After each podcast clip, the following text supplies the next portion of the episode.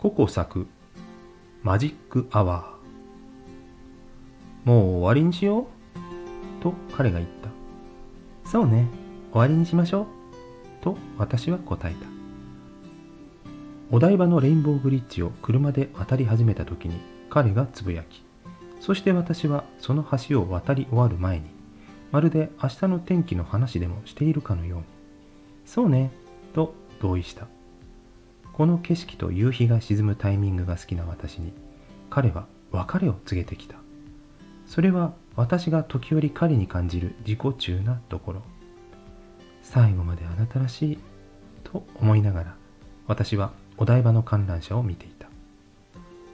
強がっていた私だったのだがしばらくの間私はレインボーブリッジを使うことができないでいた。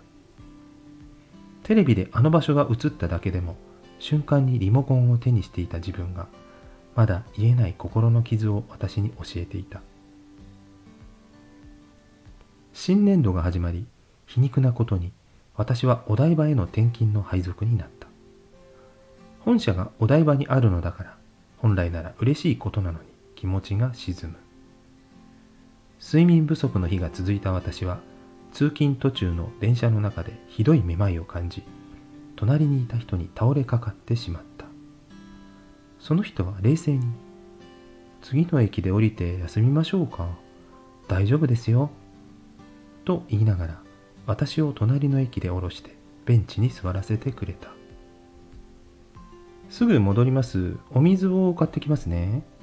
と言って駅の中にある自販機で買った冷たいお水を私に渡してくれた。彼は私は仕事に行かないといけないので駅員さんにお願いしてきましたからもう大丈夫ですよ。と言って去っていった。もう大丈夫ですよ。その言葉が私の張り詰めていた心に優しく浸透していった。きっともうすぐ大丈夫になれるんだ。見ず知らずの人の優しさに何の根拠もない一言で人間はどれほど救われるのだろう。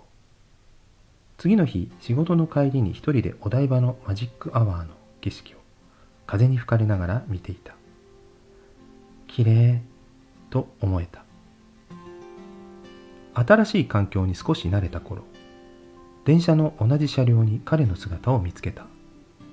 リモートワークが多い昨今昔のようにラッシュでも車内を歩く余裕はあった。